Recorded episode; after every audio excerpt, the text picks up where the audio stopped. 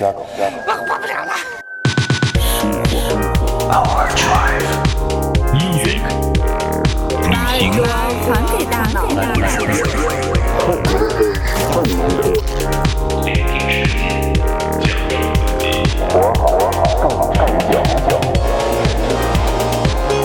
This is Overdrive FM.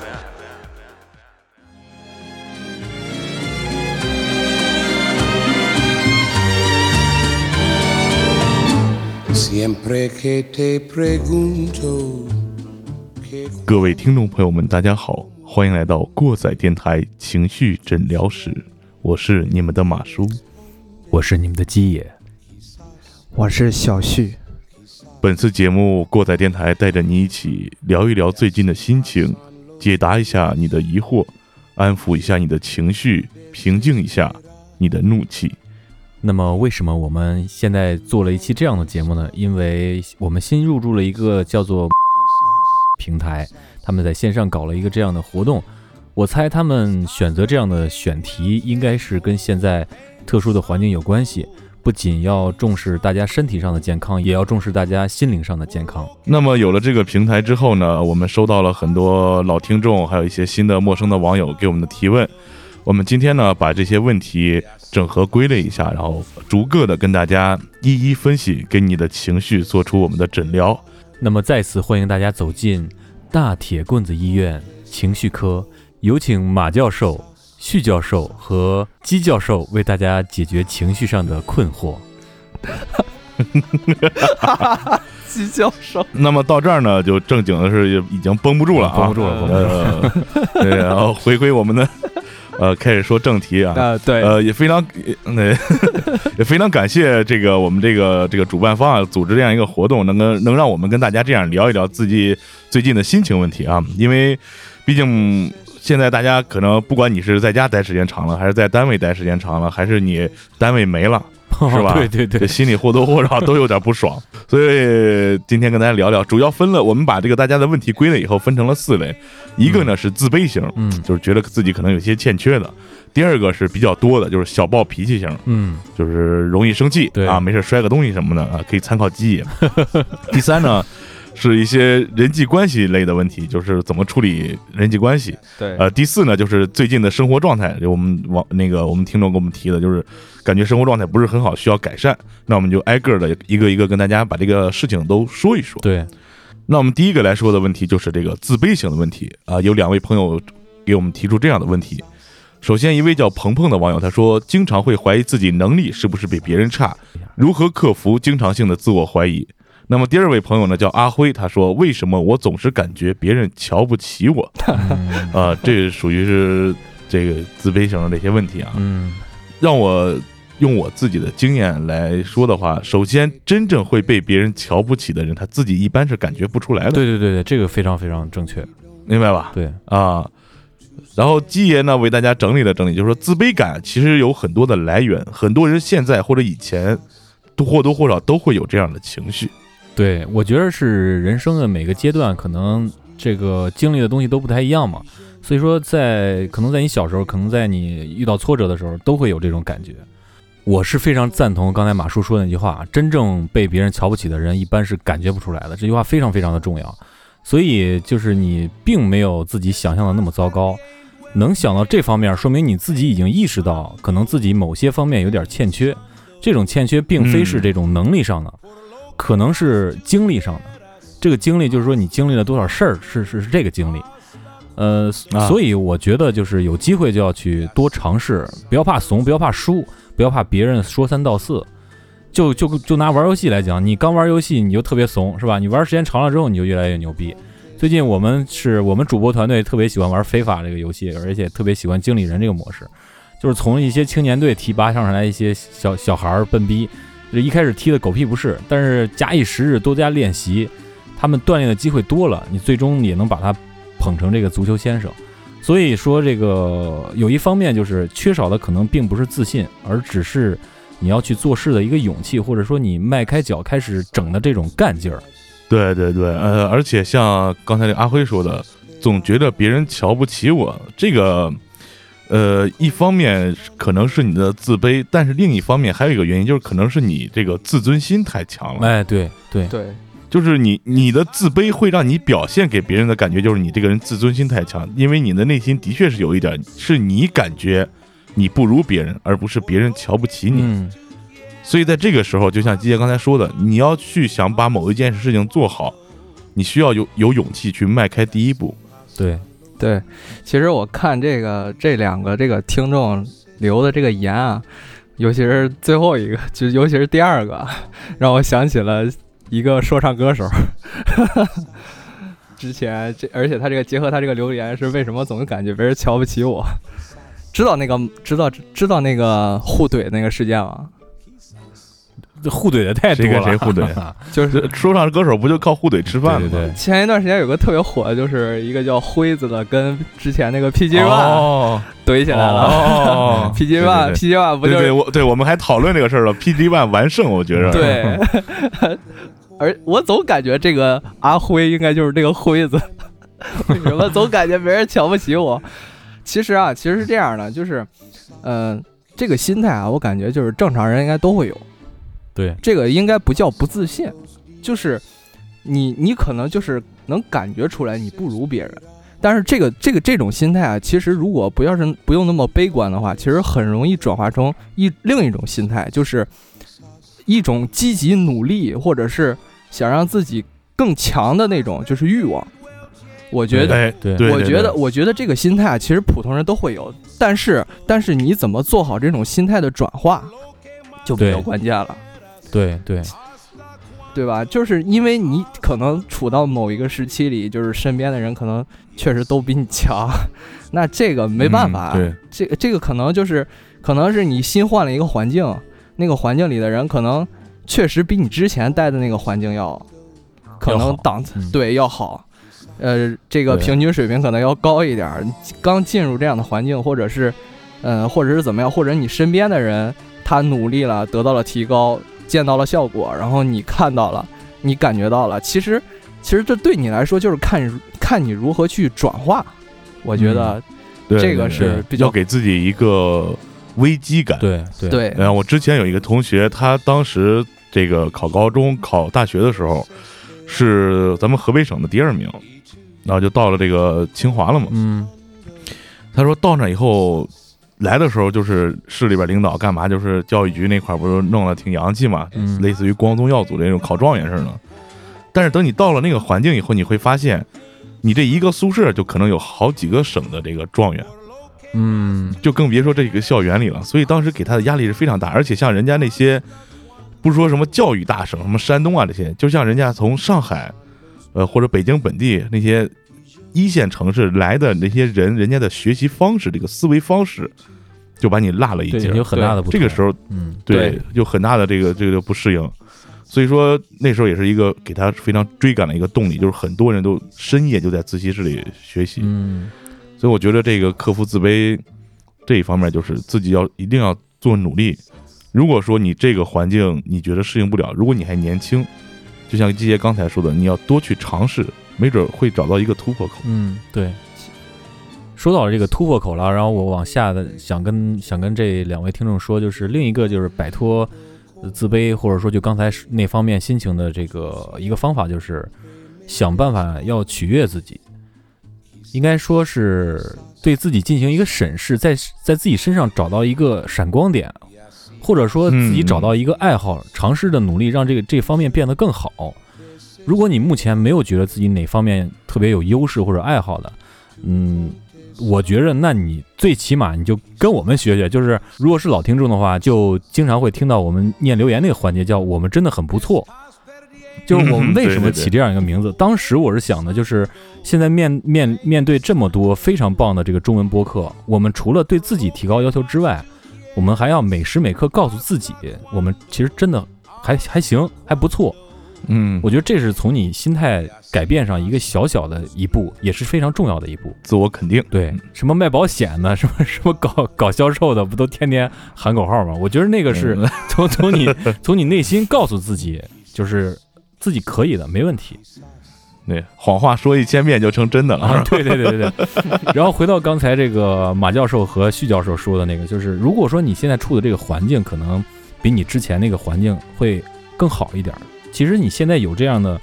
这样的这个这个感觉，其实并不是一个坏事，是一个特别好的事情。如果你一旦适应了这样的环境，努力去适应了这样的环境，你就进步了，你就跟以前的你肯定不一样了。嗯，对。再有一个就是很多在这个恋爱关系当中的人，他也会觉得自己不如对方。对，那么关于这一点呢，你就回听我们之前的节目，你是我的眼之以眼还眼 哎，对对啊。其实其实今天这个节目很多内容都可以把你引回到我们那期节目当中去的。嗯，甚至你也可以听听，就是你是我的眼，就这期节目，对的，也也也也会给你一个比比较好的一个 一一一个引导，我觉得，这因为这个是 嗯第一集和第二集的关系，是吧？对，其实这个就是在，其实就是心态和能力两方面。首先要嗯。稳、稳住心态，先不要崩，对对，然后，先不要崩。对，先别崩，然后然后自己往前再走一走，这个嗯就是能力的事儿。当然，刚才我们说到那么多，如果你确实已经开始进行尝试，或者说开始做了，那可能你就需要再进一步，再走得远一点，就去尝试或者去承担一下你以前没有尝试的事儿，或者去承担一些你以前没有承担过的责任，对，这样会逼着你去变得更强大一点。对，哎，其实其实我教给他一个小技巧，如果就是属于那种能力上不如别人的，就是呃，假如说你比如说像我，呃，你你看啊，就比如说我上上班的时候，我就会发现身边的同事啊，很多人都比我强，那你怎么在这种环境下待下去呢？比如说你的领导给你分配一个工作，然后你可能半个小时、一个小时，可能别人十分钟就搞定了，这这个直观的打击是很大的。对于我来说，嗯我会有一个有一个小秘诀，就是去去平衡我这个心态，就是去虐菜鸡，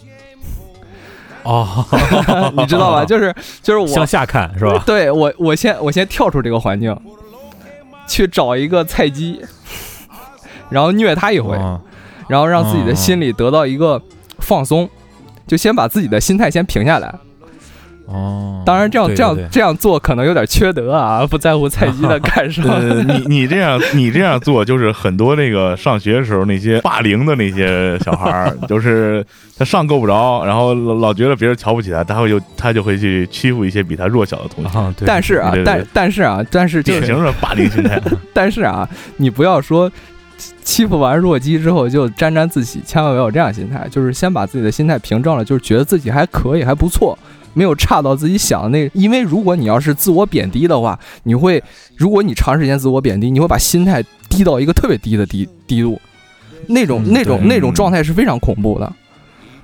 所以说你你先要有个成语叫妄自菲薄嘛？对对，所以你要把自己的心态先稳住，然后再去客观的去看这件事情。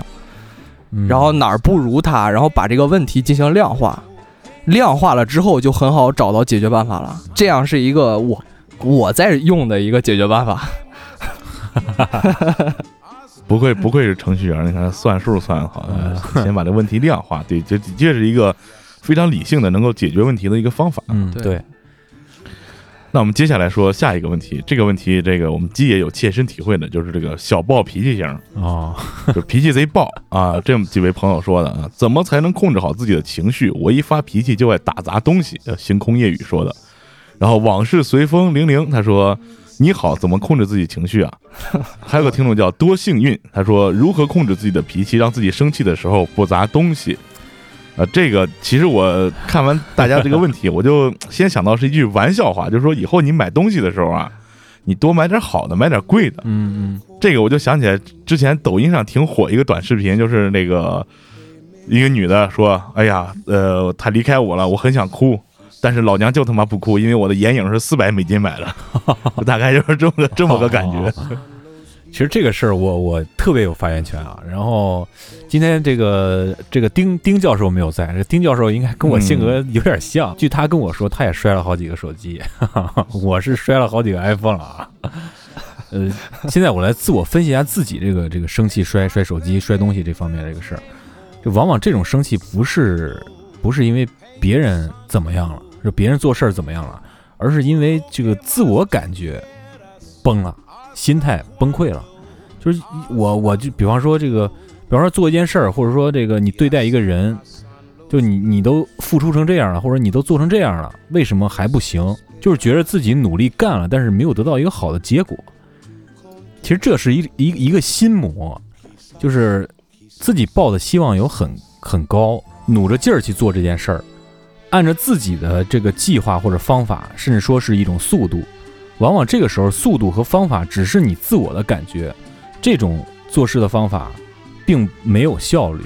然而在这个时候，你的期望值已经很高了，结果没有达到你自己的那个期望值，啪嚓一下，你的心态是崩溃的，所以这时候就开始摔手机了，摔东西了。然后我这两天我看了这个这几个问题之后，我就仔细梳理了一下自己这个这个这个这个情绪啊。我感觉做事儿或者对人都不是按照自己的意志去转移的。解决发脾气这种情绪的重中之重不是控制脾气，我觉得控制会对你内心造成一种伤害，可能会会会伤伤脾伤肺是吧？呃，而是而是换一种这个做事的这个态度和方法。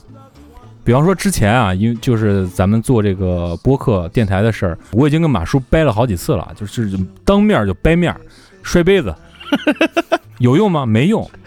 就是说，所有跟人打交道的问题导致自我的这种情绪崩溃啊，只能用这个换位思考去解决这个心魔。真的，凡事啊，不是你想象的那样，不要总以为，我以为，我以为，我觉得，我觉得，对对对，这样是非常非常不对的。而且一旦说你这个事情你这样去想了，而且没有达到你想要的那个高度期望值，你很快的这个脾气就会炸裂。再说一下这个砸东西啊，就是事实证明，脾气上来了，多贵的这个东西你都想砸。我就记得特别清楚，我之前买了一个新的 iPhone，用了不到两个月，然后因为生气就把它砸了。当时砸不是那种，就是你你平时拿一个东西往地上一摔这么砸，我是举起来蹦起来，可劲儿往地上砸。我靠，牛逼！然后砸了一下还不解气，知道吧？我又拿起来，一共砸了三次，蹦了三次，那就完全不能使，连连连连想卖了挣点钱都不行啊！所以说、就是，必须把它糟践了？对对对，所以说就你这个，如果一旦脾气上来，你多贵的东西你都想砸，没用，你买贵的也没用。哎，真操蛋！蹦起来三次，我天！真是啊呃，这刚才 刚才听吉爷讲那个，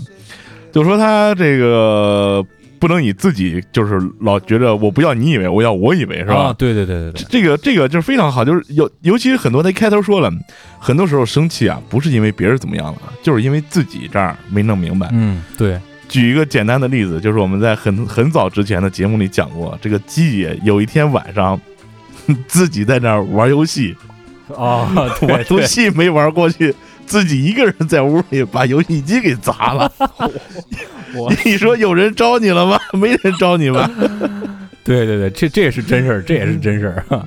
呃，至今沦为马叔的 大家笑笑柄一个啊，笑柄一个。哎，然后这个这个这个，我觉得化解这种情绪啊，就是我觉得砸东西不要去后悔，砸了就砸了，你下一次的时候注意一下，嗯就是跟刚才我说的一样，就是转转转变一下。我觉得解决这种负面情绪，尤其是你特别生气的时候，这样的情绪爆发的时候，我觉得就是，呃，你买点东西，我觉得花钱花钱特别容易解决这种心态啊，买点儿那倒是。对，买点儿你平时嗯舍不得买的东西，就特别特别特别，嗯。可能说稍微贵点儿东西，可能特别喜欢的东西，平时不会安抚一下自己。安抚安抚一下这种自己，我觉得挺好的。基爷分享完他的心路历程呢，我再跟大家讲一个一一系列吧，就是一呃一个小的系列的如何控制你这个脾气的方法。首先，大家知道，爱生气的人到岁数大了以后，容易有心脏方面的疾病。嗯嗯，对，跟大家讲讲这个工作原理是什么呀？就是你你你有没有感觉到，就是你做运动的时候，你心脏加速跳，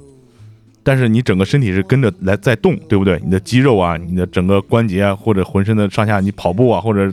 打球啊，这些都在动，是吧？嗯但是你生气的时候是什么样呢？你的心率会上升，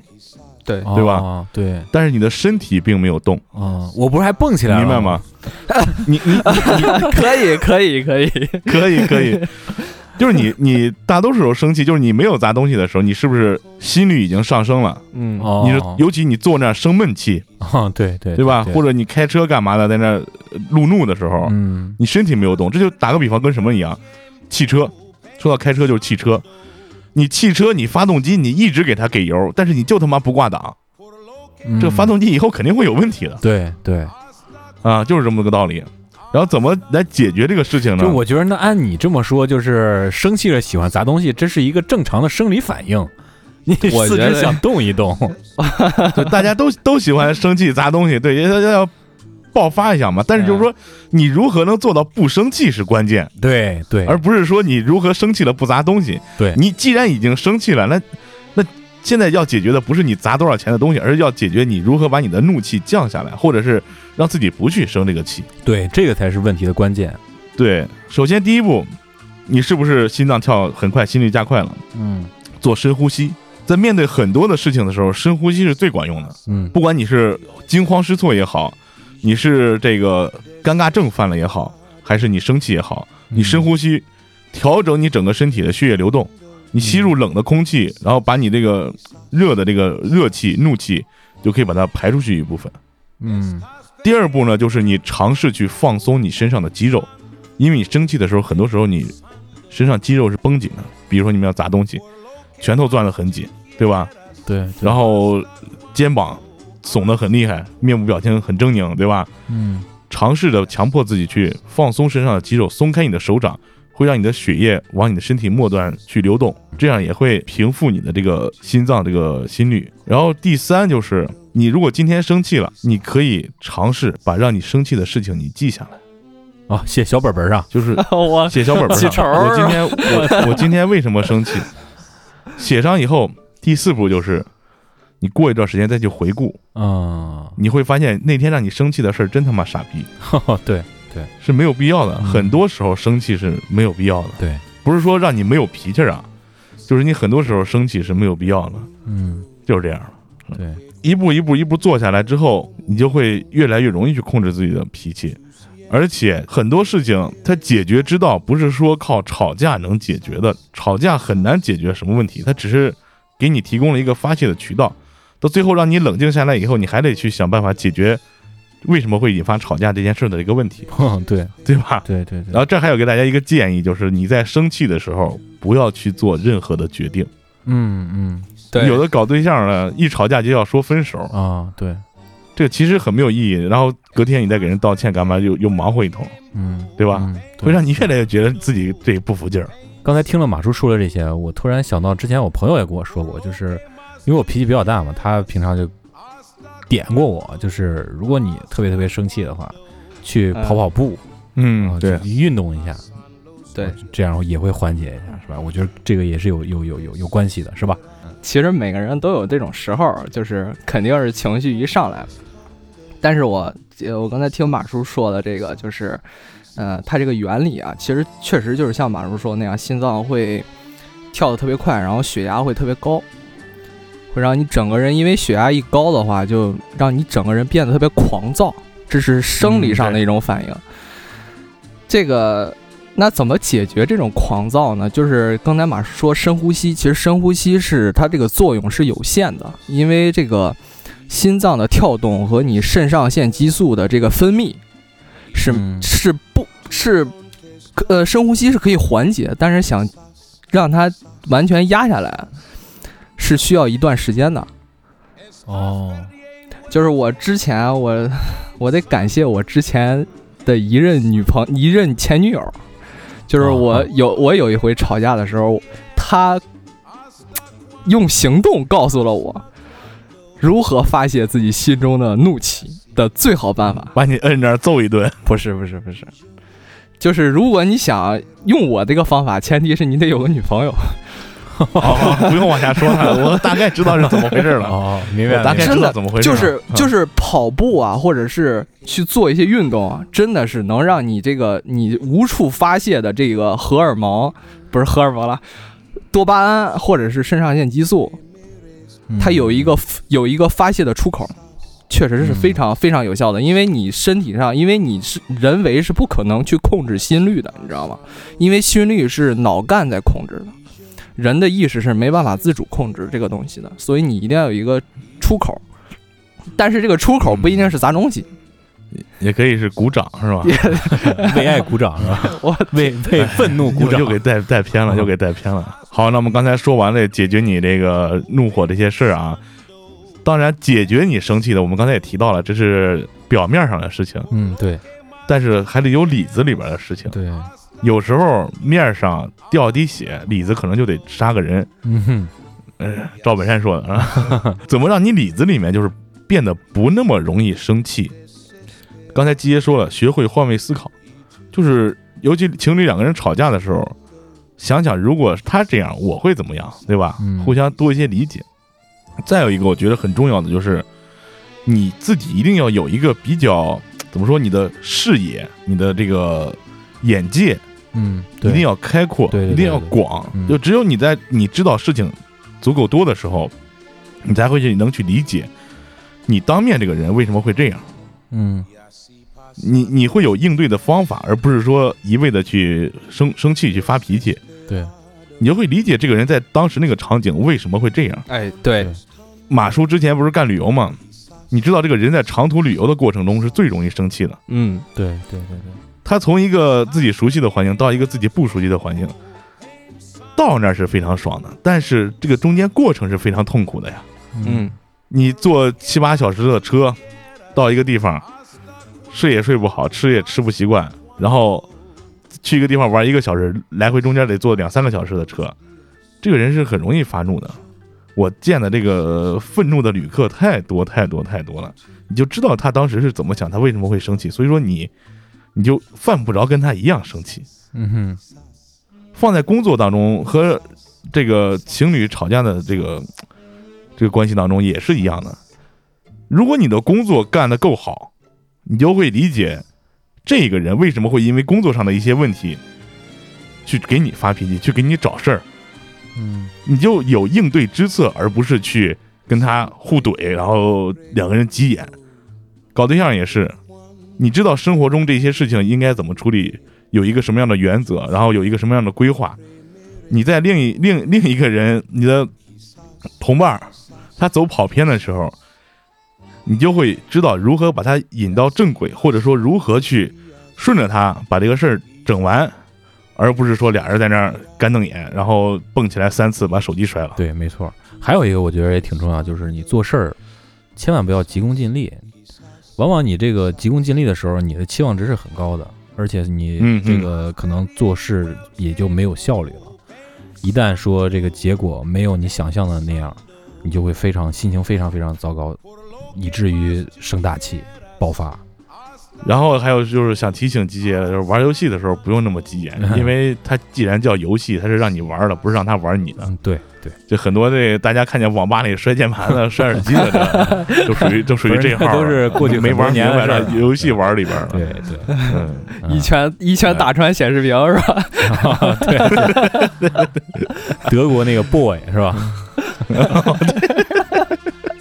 有点狠，我操！啊，对。但是后边不是采访那德国那 boy 吗？他说他是啊那个，不是那那就是拍了一个搞笑视频，愤怒 boy，德国愤怒 boy，愤愤怒 boy 说到玩游戏了，这个队友之间关系一定要处理好。对，完事儿你开黑的话，尽量找自己认识的人开。你这样就算打菜了，你也不会那么急眼。你找一不认识的，你连聊都没聊过，玩游戏玩菜了，很正常。嗯嗯，对，所以咱们下边就应该说说你跟你队友的关系了，就是人际关系这一类的问题。嗯有几个朋友是这样给我们提问的，一位叫海鸥的朋友他说，要怎样才能建立良好的人际关系和处理方式？Echo 问我们说，经常怀疑自己的人际关系怎么办？然后有一个叫邓岩的朋友他说，曾经伤害过我的人，我应该怎么面对他？哎，这个问题其实是我一直期盼的，因为我之前向马叔请教过类似问题。我的这个，因为是当时我请教的是职场方面的一些社会问题，那就是那个社交问题。呃，在我心中啊，就是相对来说，就是基爷和马叔都是比较朋友都是比较多的人。这个马叔呢，相对来说比较圆滑一点儿，我真的是很想听听马叔这方面的见解。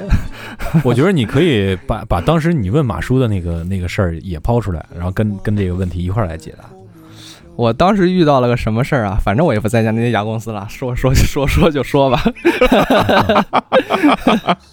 当时是怎么回事儿？当时是呃，领导突然不给我派发工作了，哦就是就是我手里没有任何工作了，就是闲你晾那儿了是吧？，对对，有点那意思，就是闲的让我有点儿有点儿感觉特别的不正常，对，特别哦慌，所以那个时候就赶紧找马叔问了一下，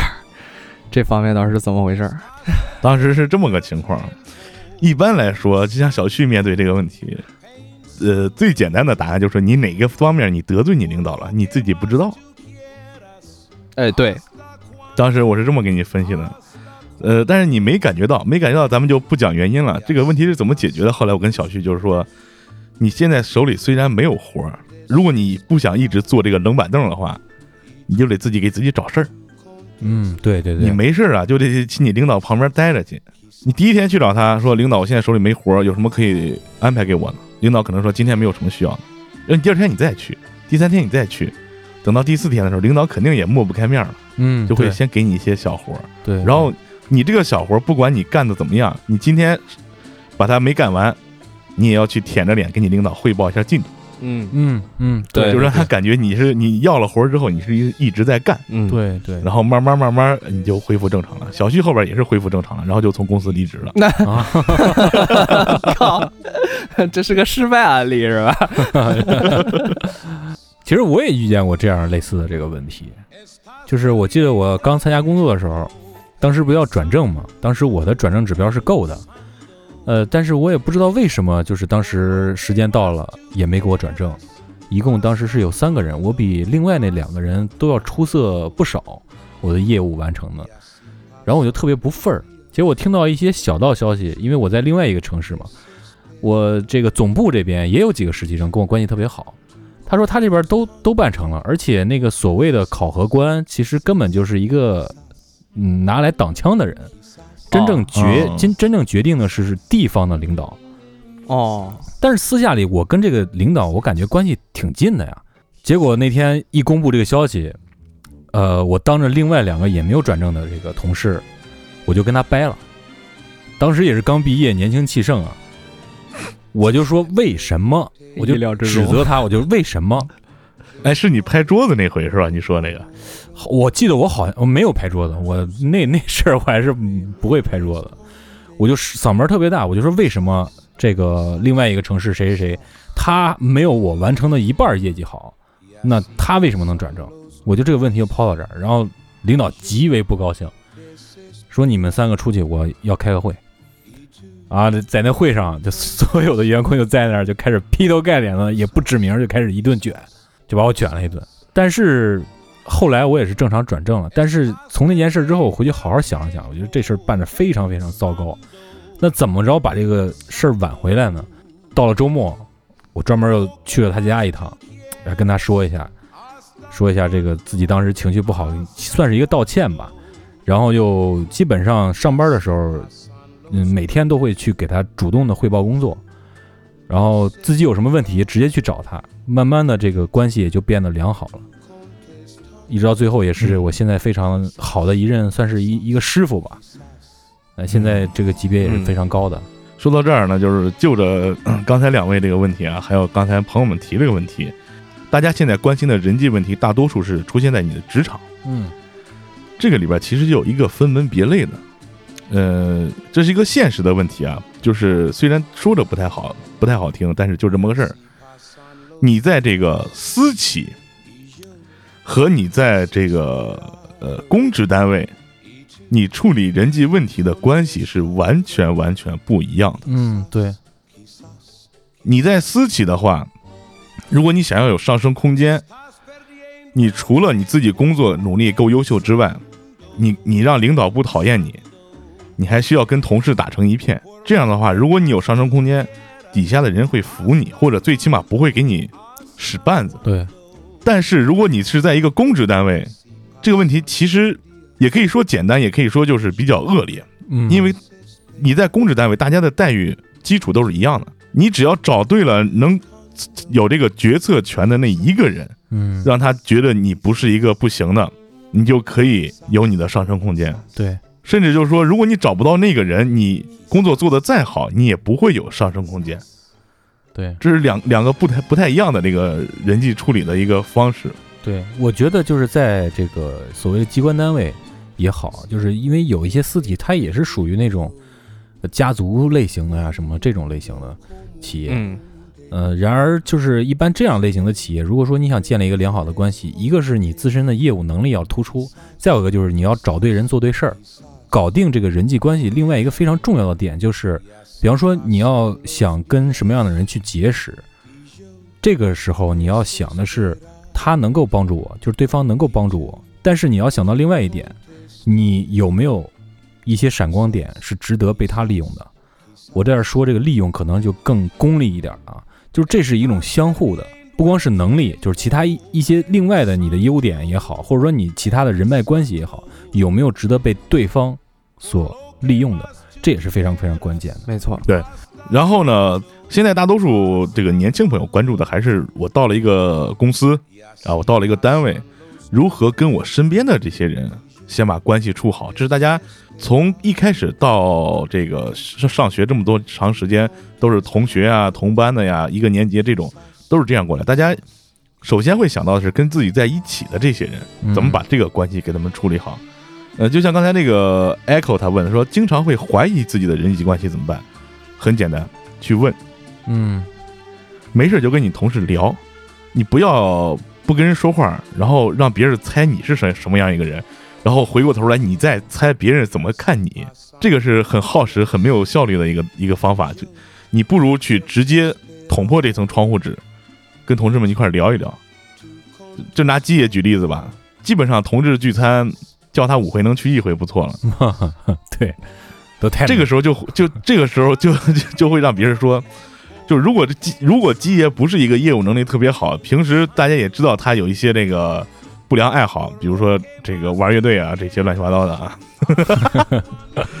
大家就会很容易会去猜他这个人，说为什么这个人这样不跟我们一块玩儿？嗯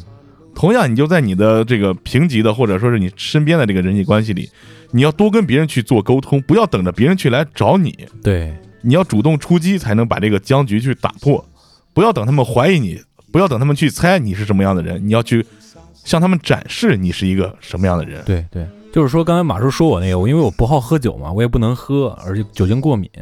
所以一般就是这种酒场我就是挺不愿意参加的。那如果说你要遇到这种情况怎么办呢？就是我个人觉得啊，就是假如说你一帮同事喜欢玩游戏，但是你不喜欢玩，那怎么办？你要经常跟他们也做一些其他的沟通，就是在你喜欢的这个土壤里面有没有什么他们感兴趣的？一旦有这样的机会，你就要去邀请他们。比方说，就是我玩乐队也好，我们来做这个播客也好，就是一旦有这样的机会，我就和同事们去说，比方说有一次演出的机会啊，我可以邀请你们来看，甚至我可以掏出钱来给你们买门票，因为之前就是我没有我缺席了那么多酒场是吧？本来该 A A 的我也没有拿，没有拿钱，那我觉得我这部分钱给你们买张门票，一起去看场演出也非常好。对对对，这个时候就会算下来也不亏这。其实算下来真的不亏。就是说这个时候，你的这些同事就会觉得啊，他可能就不喜欢喝酒，但是他什么时候都能想到自己。这样的时候，你还愿意跟大家一块儿玩儿，哎，对这样。这个时候就会嗯你身边这个关系就会摆得非常非常非常正了。还有最后这个，曾经伤害过我的人，我应该怎么面对他？嗯这个这个问题其实大多数是在感情上的，嗯当然也不排除有人在工作上给你使了小绊子。嗯如果是工作上的事儿，我给你个极端的方法，就是杀个回马枪。哦，办他，你你你，他曾经给你使过绊子，那么你不应该理睬他，你应该做的比他牛逼的很多，嗯，让他明白吧？就这个人给你使了一个小心眼儿，但是你后边你就不用理他，你知道怎么回事儿，你越做越好，把你的工作做好，把你的各方面的业务啊、成绩啊提上去之后，这样的时候，优秀的人会聚在一起，这个耍小心眼儿的人啊，他还会在原地耍着他的小心眼儿。嗯，对对，这个最典型的就是这个，像我们这种单位啊，哈，就最多就是这种人，就自己觉得自己挺能，嗯今儿给你使个绊儿，明儿让你难受一下，嗯、不用搭理他们，没有必要。嗯但是如果是感情上的问题的话，这个让鸡爷想想怎么办？因为鸡爷经常在感情上被别人伤害。这说我什么呢？靠说，什么呢？说什么呢？说什么呢？这我呃这个，哎呀，这个问题，我觉得伤伤伤伤我伤过最重的那个人，该怎么见面怎么见面，该怎么说话怎么说话，就是在他面前不会表现出任何的，就是异样吧。嗯。呃，如果说真是你的前任男朋友或者女朋友伤害了你，我觉得作为一个男性来讲，前女友是不能做朋友的，你就不用再想这个他伤害你了，你还怎么去面对他，这个无所谓，就不要再联系了就行了。我个人是这么认为的。对，逃避也是一个办法啊不能说不是办法，也是办法。嗯，吉爷不要面子的吧？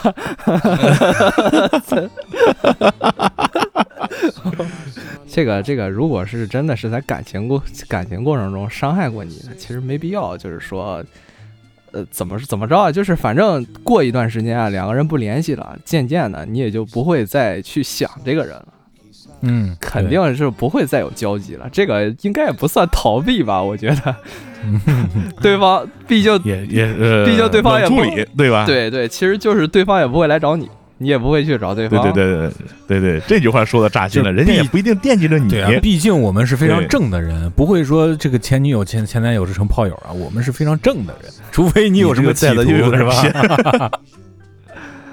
哎，对，你要想到人家不一定还惦记着当时人家怎么伤害的你的这事儿呢，嗯人家可能觉得我就是做了我自己想做的事情，嗯，对，你觉得你被伤害了，嗯这感情里经常会出现这种情况。嗯，所以说还是冷处理其实是一个比较好的方法。刚才听完吉爷和马叔说的这些，真的是感触挺多的。还有一个比较尴尬的问题就是，你现在所处的这个阶段啊，你永远也看不清楚你现在需要面对的问题，嗯，就是不知庐山真面目，只缘身在此山中。等你什么时候过了这个阶段了，你才能把之前那些没闹明白的事儿想明白。嗯，对所以说，时间是一剂良药啊。对，还有就是经历，你经历的越多，可能后面的事情可能就是有一些预见性就越强。对那么这个人际关系的问题，我们也就说到这儿先拉到啊这。儿啊，接下来进入我们今天最后一个话题，这也是，其实这是我最近也面对的一个小问题，就是生活状态的问题对，题。这个是时时刻刻大家都在面对的问题，是吧？对，我们的这个老听众五月莹呢，他给我们留了这么一段话，他说，对自己现在的生活状态不满意，但是具体到改变上又没有什么方向，想做点什么却缺少现实实现基础，眼看着自己人生是落落落落落，就没有起字啊，这里边。嗯像是只慢慢煮沸的锅里的青蛙，请主播给我指引吧。嗯另外一朋友是心动啊，他说工作压力很大，导致最近情绪非常不好，心情不愉快，有什么办法可以解决？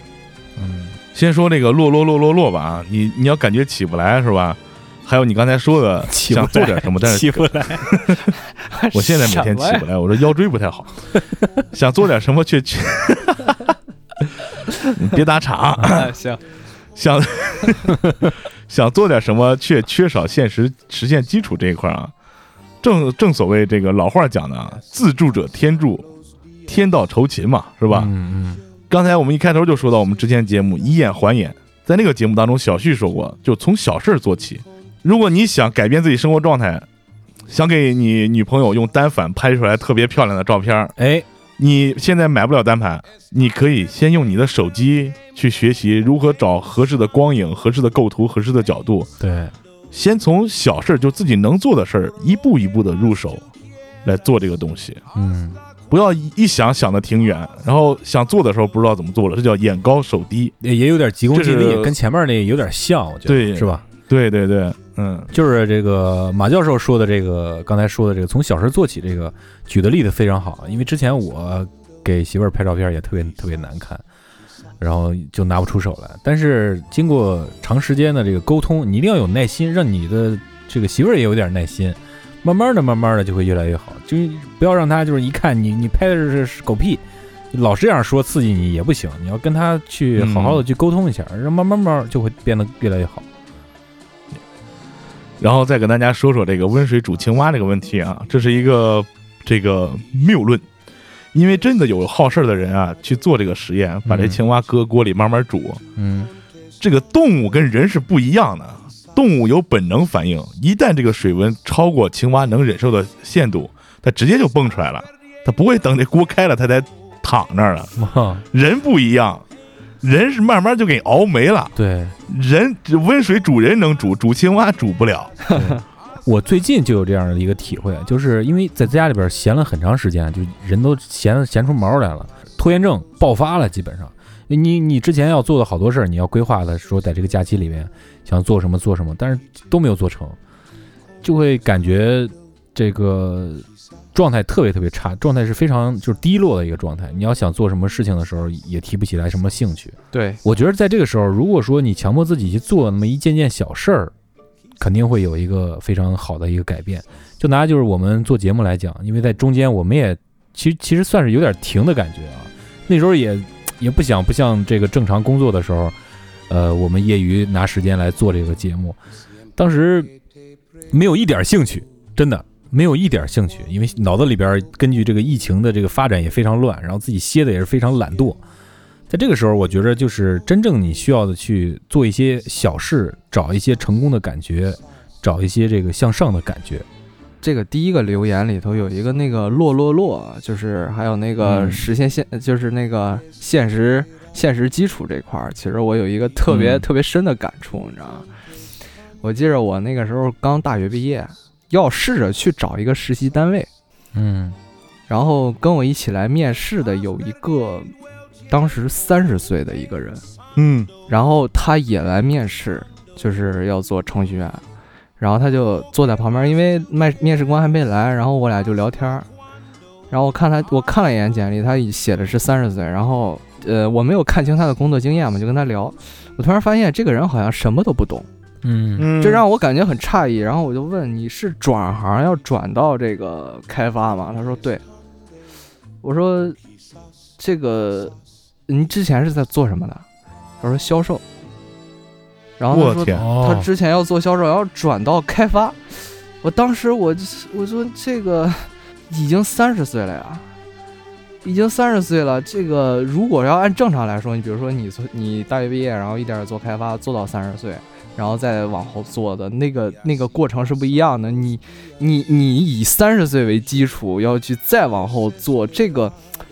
这一尤其是程序员这块儿，你拼不过，就是我觉得程序员前期是非常拼体力的。这个其实不单单是要拼体力的问题，是因为是因为以以你现在这个年纪，如果说你没有经验的话，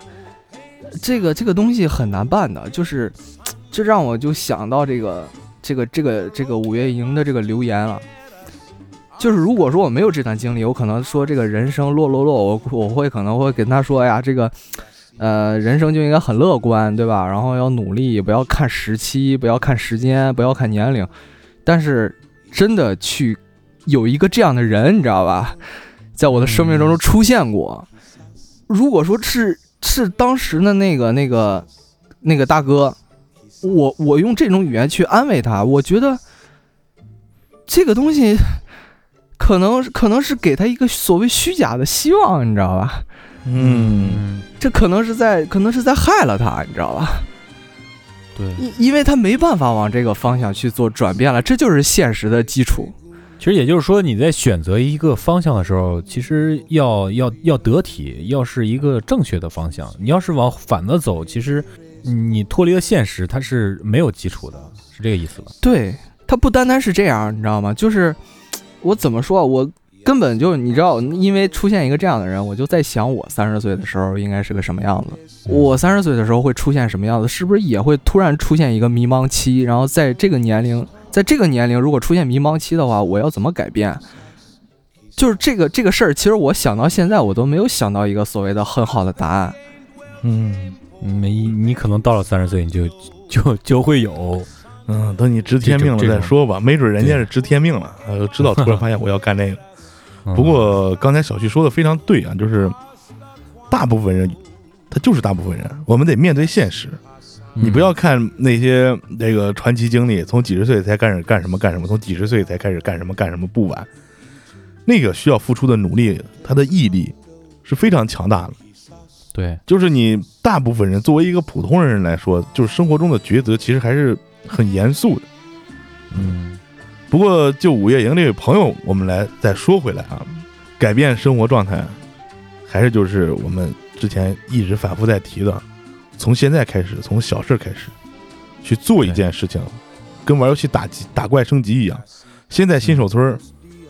然后再去一步一刷副脚印儿的，嗯，对对，要做，你只有做了，你才能知道怎么来改变它，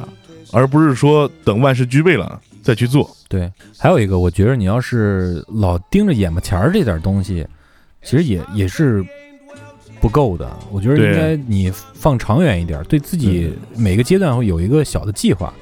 或者说你不见得这个一个礼拜或者一个月你就做一个计划，可能一个季度，可能半年你这样有一个计划。我觉得咱们呃就跟我们这个做播客每个每个每个年度都要做一个总结似的。嗯我觉得这样的是一个良性的。你要看到今年你有什么改变，明年你有什么计划，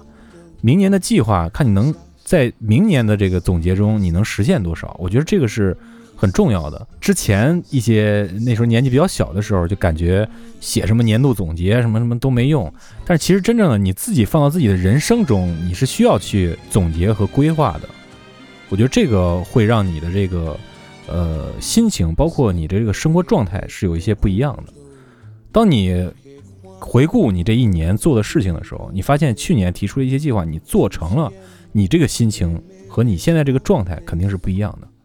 嗯，说完这个，再接下来说工作压力大的事儿啊。嗯说到工作压力大的这个，我就有点这个感同身受了啊，因为最近有点快绷不住了，我感觉。作为我个人马马叔一直在这个一线啊，就是上期的微信推送我说过，就是从大年初三到现在，基本上马叔是一直都没有休息的。不能说一直在一线，就是呃承担了一小部分的这个工作，但是的确是从初三到现在一直，我看了一下我看了一下日历啊，初三是上个月二十七号，这已经是这个月我们录节目已经是这个月二十六号了，嗯，对，也是压力很大。你每天除了自己这个工作，还要值夜班嘛，值夜班，然后关键是你这个人要是干一个礼拜没有一天休的话，啊，对，这个是很崩溃的，很很疲劳啊，这玩意儿。对，然后情绪对，不不光是身体，包括心心态也是非常非常紧绷的状态。而且这个这个压力啊，它不光是来自于工作，你每天上班其实压力也不是很很很难受。最难受的就是咱们现在面对这个问题，这个疫情这个问题，它这玩意儿，这个这个事儿不停，我们就不敢停，知道吗？嗯，就是，我们虽然是大部分工作是在行政这一块儿，但是整个医院运转起来，医生护士都没歇，你行政去歇去了，就是你给给给自己也是无形中有很大的压力。然后这个事儿一直在酝酿发酵，到目前为止啊，在节目里我奉劝大家一句儿，还是老实点儿比较好。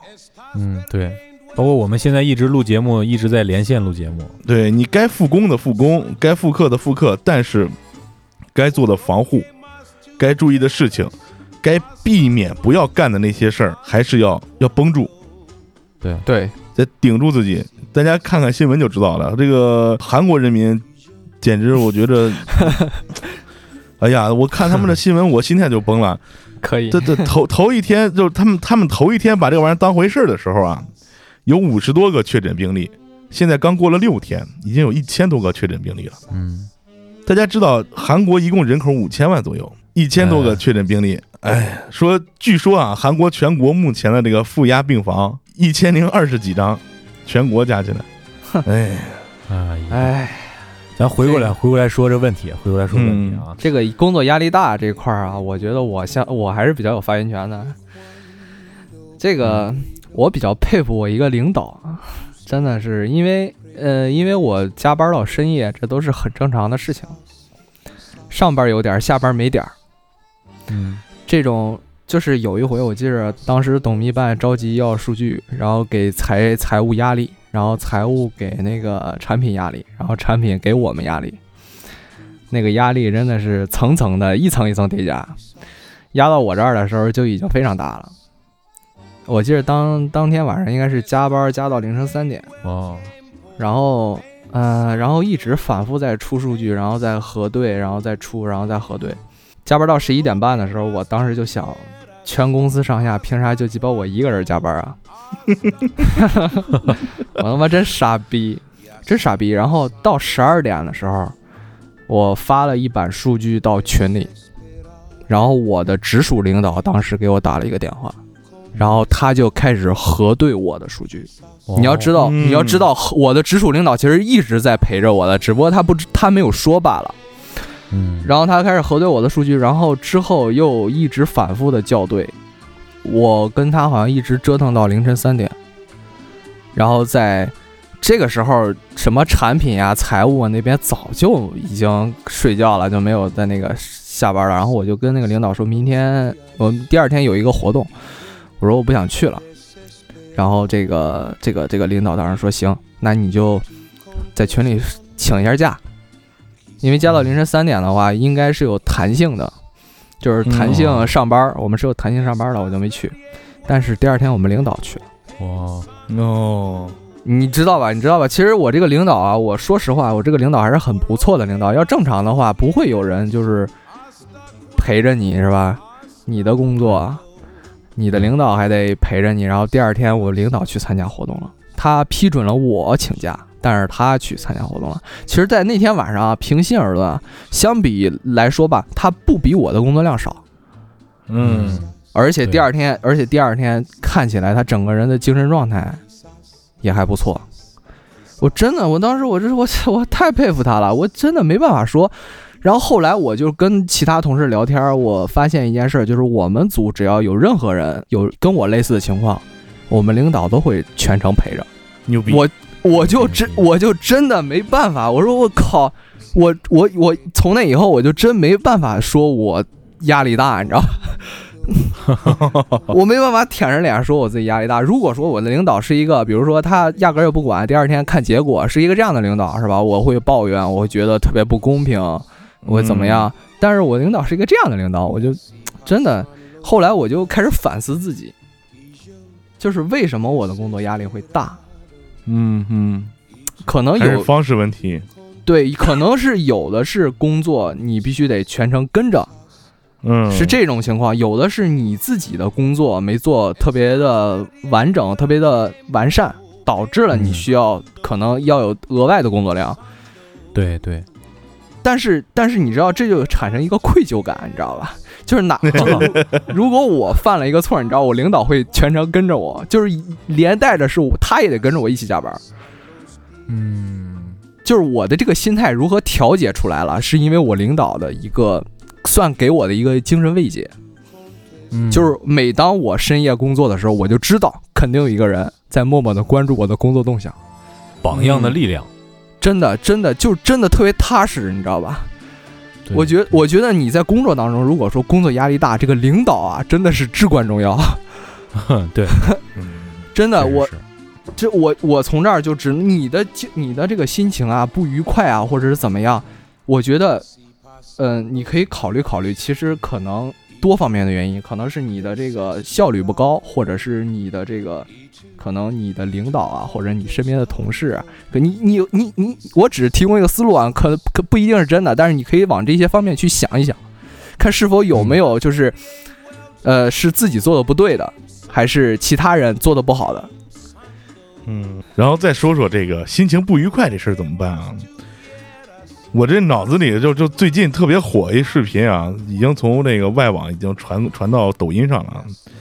你可以尝试找一些放松自己的这个途径，比如说买一个 Plus Speed 的这个路由器 Plus Speed 是什么东西啊？，PS 路由器。哦哦，那个那个视频是吧？啊，那个安装视频就发群里，什么鬼？嗯那个那个是挺挺带劲的那个。那你说的意思就是找一些能够让自己心情愉快的东西，比方说一些小视频啊，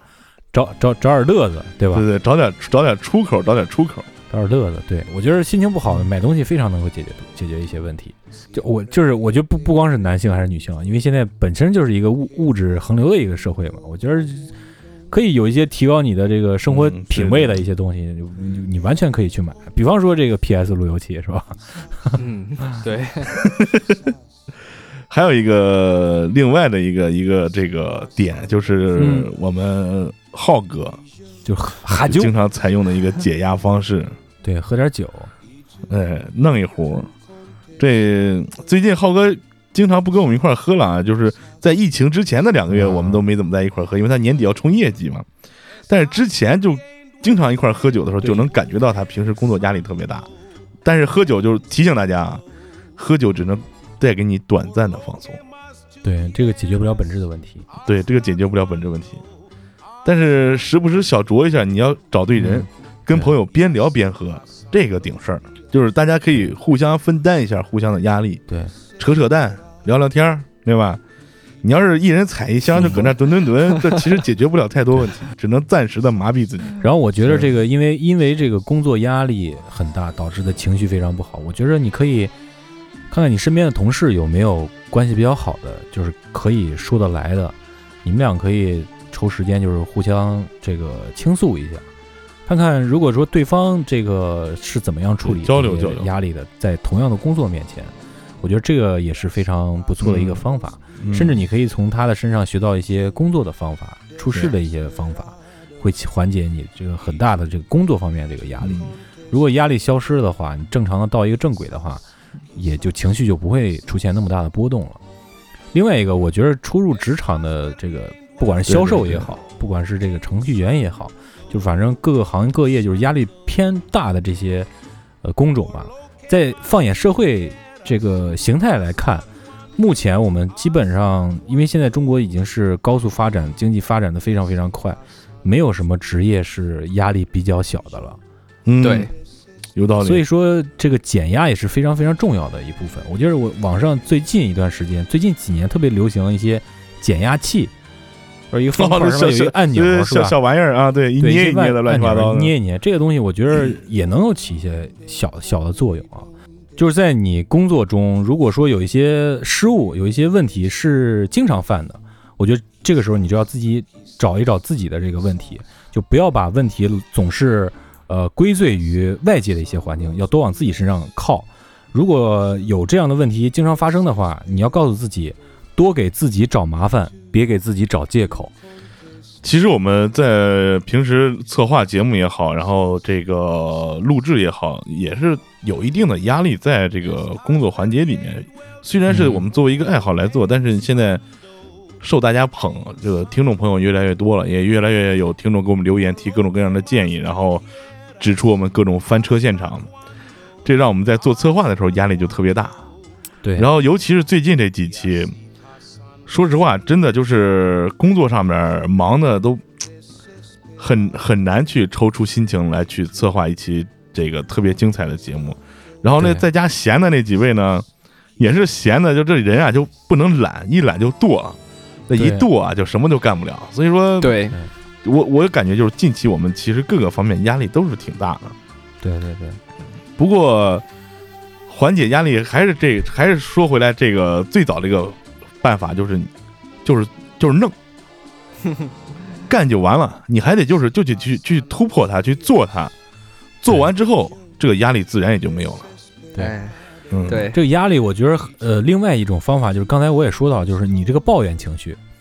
你总要去抱怨这个事儿的时候，你你你就应该去感觉到有些你的心心理或者说情绪会出问题了，嗯。不要总去抱怨一些外界的东西，你要多往这个自己身上这边靠一点儿，这样会让你的这个思绪啊或者做事的这个方法就越来越好。我记得我在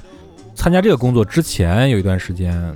就是找工作也好，到其他单位也好，就挺不顺利的。当时是总总去抱怨，而且我从小也听什么敌台嘛，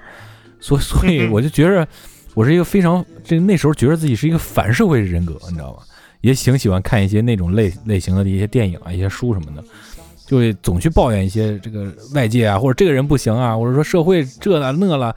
我身边的人总在跟我说，你身上全是负能量。那我也不听，我觉得你们都懂什么呀？你们什么也不懂。然后忽忽忽然有一天，我回家住了一段时间，然后我妈这个语重心长的跟我说，发现你最近感觉不对，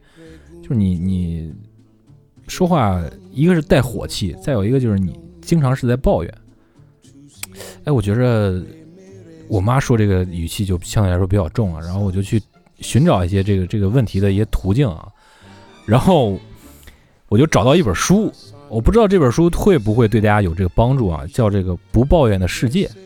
这本书呢送了一个手环儿，他就说你每当抱怨一次的时候，你自己记着这个手环从左手换到右手，或者从右手换到左手，抱怨一次就换一次，抱怨一次就换一次。每次你抱怨的时候，记住啊，你刚才抱怨了，这样会给你一个心理的暗示，就是说你嗯尽量的少去抱怨，而把这个抱怨转化成这个事情为什么会这样，去思考一下。当你去换手环这个过程，你是会静下心来去思考为什么我会抱怨这个事情。然而这个事情真正的解决办法是什么？你会有这个时间去做思考的。然而你就抱怨了，你爽了，你出气了，是一点用都没有的，反而徒增你的压力。对，哎，这个挺有意思啊！大家嗯就算不买这个书，这个小小小技巧也可以对自己尝试一下。就是你可以就是找一个就是 NBA 这个打球戴那个手环嘛，就随机都能买到，或者说音乐节上送的手环，你就可以试一试。对对吧买个手买个手串儿，然后盘一盘，然后你就能找着一个新的爱好，是吧？这个太应景了啊！嗯。那么跟大家聊了半天呢，也是非常高兴啊，能够用我们自己的方式，还有我们自己一点小小的经验或者经历，来跟大家一块儿去想办法解决大家提供给我们的这些关于你情绪方面的各种问题。嗯，问题说完以后，就要告诉自己，我们真的很不错。在这个同时呢，送给大家一首歌，来自我跟季爷都非常喜欢的绿洲乐队的，这首歌名字叫做《Don't Look Back in Anger》。对翻译成中文大概意思就是在你回顾过去的时候，不要带着怒火；回顾你自己人生经历的时候，平静的去面对它。那么在很不错之前呢，我们把这首歌一起听完，大家能够做到以后 Don't look back in anger。之后呢，进入我们的留言环节。嗯，来自 Oasis 绿洲乐队。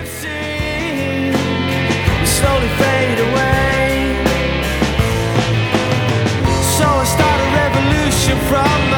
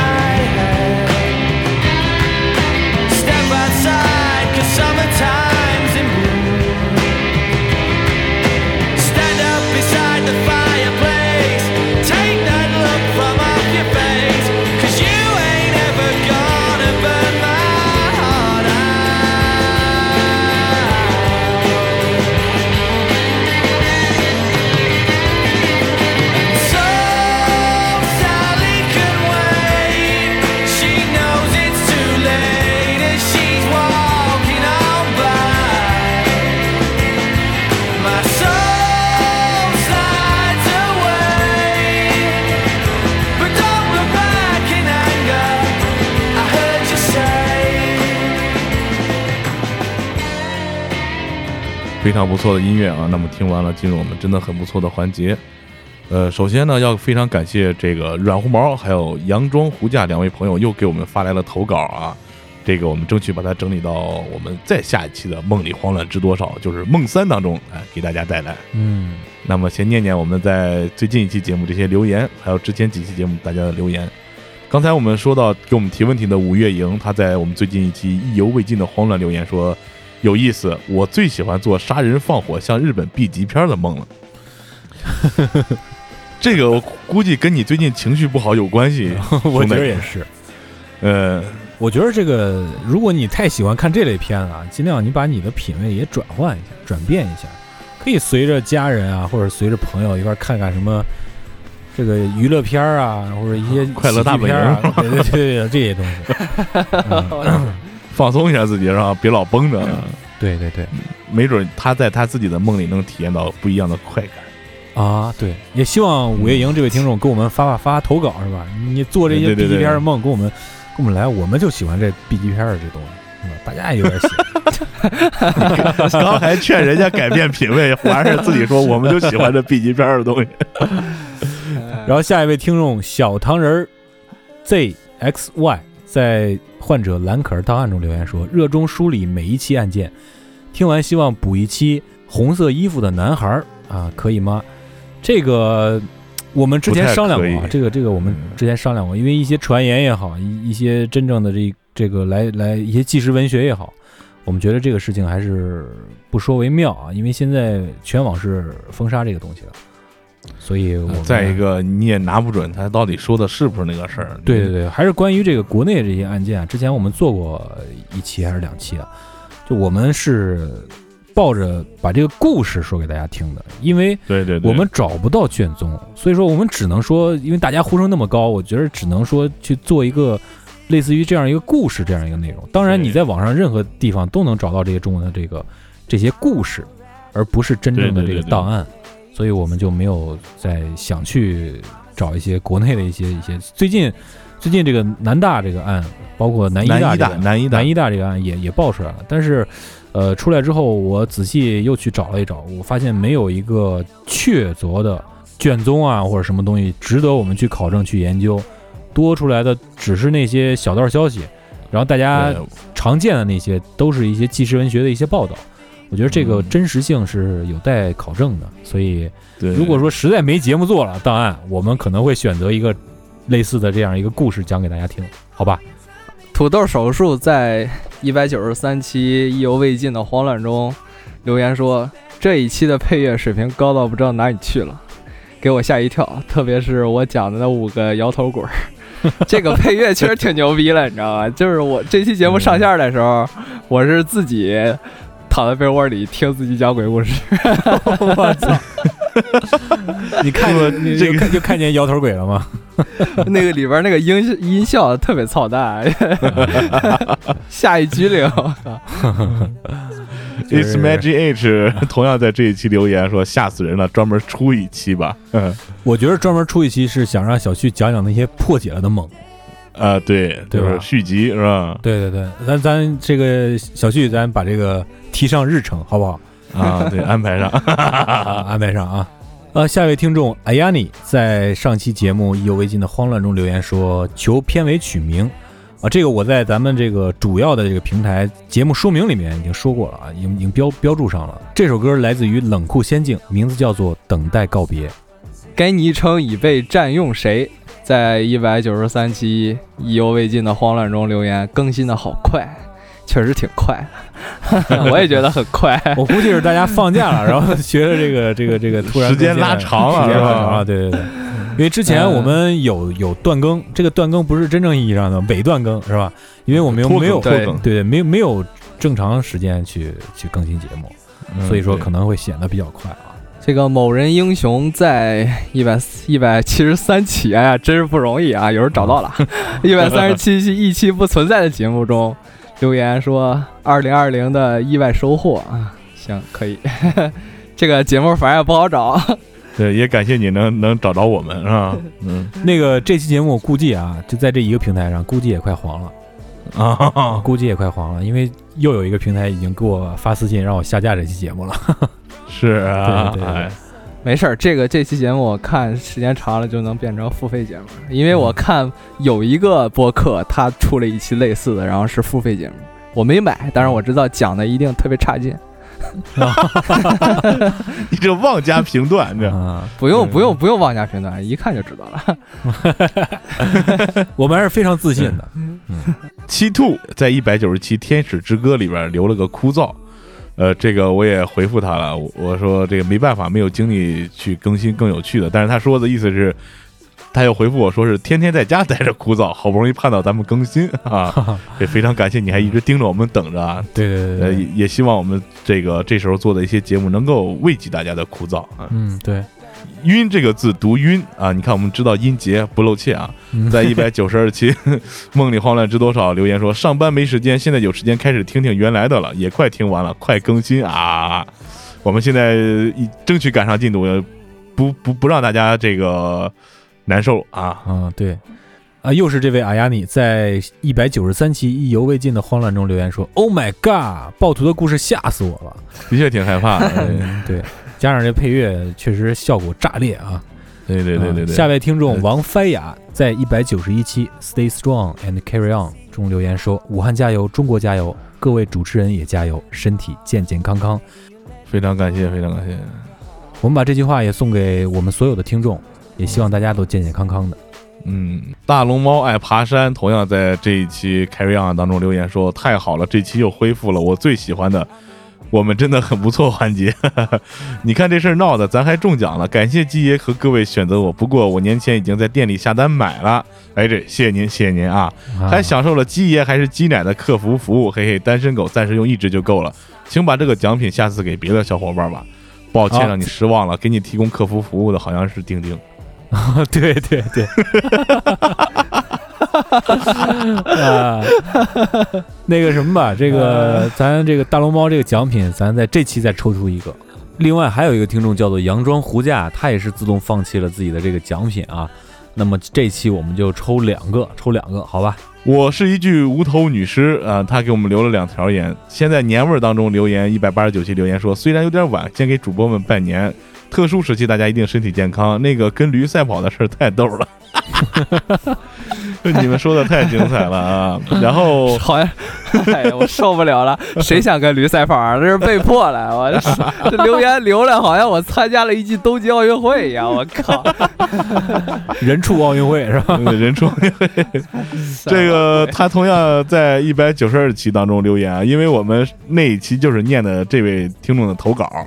对他说：“终于等到我的梦了，谢谢主播们能念我的投稿，还给我加了一个吊车顶上那个特应景的音效，吓了我一跳。说实话，这个我当时听着也就这个音效把我给吓一跳，嗯 但是很引人注胜啊。话说我要解释一句，我现在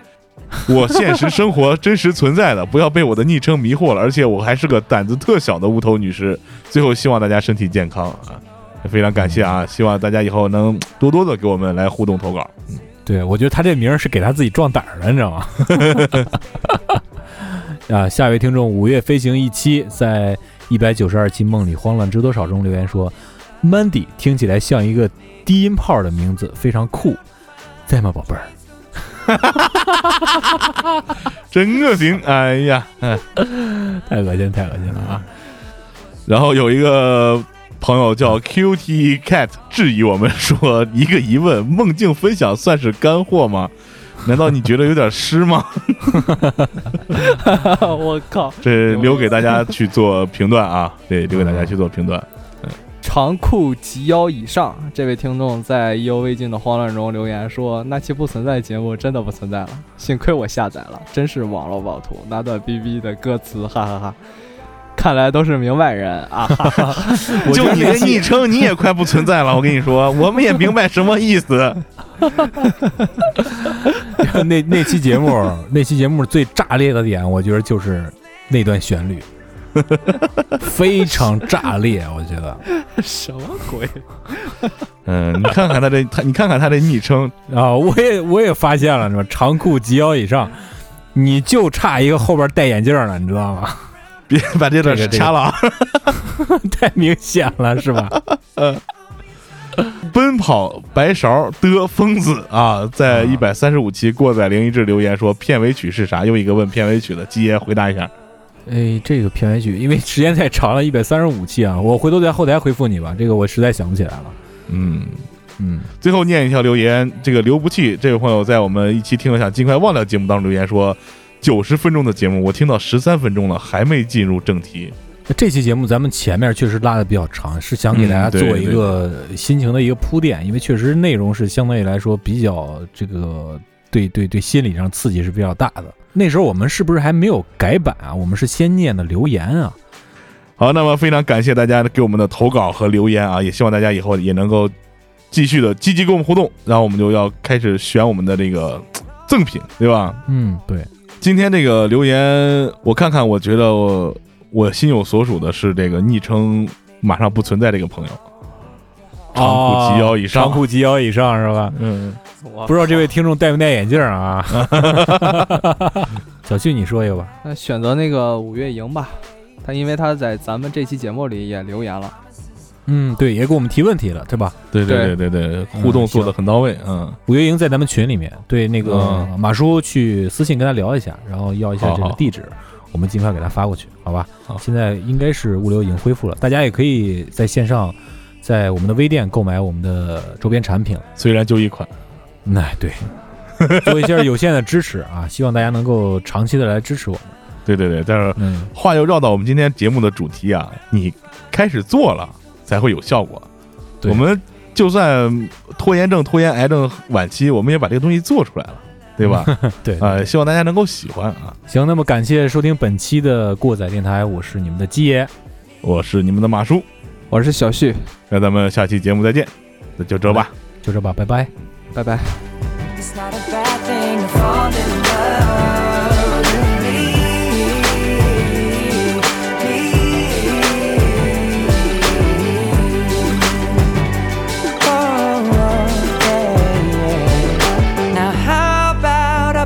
Last voice you hear tonight?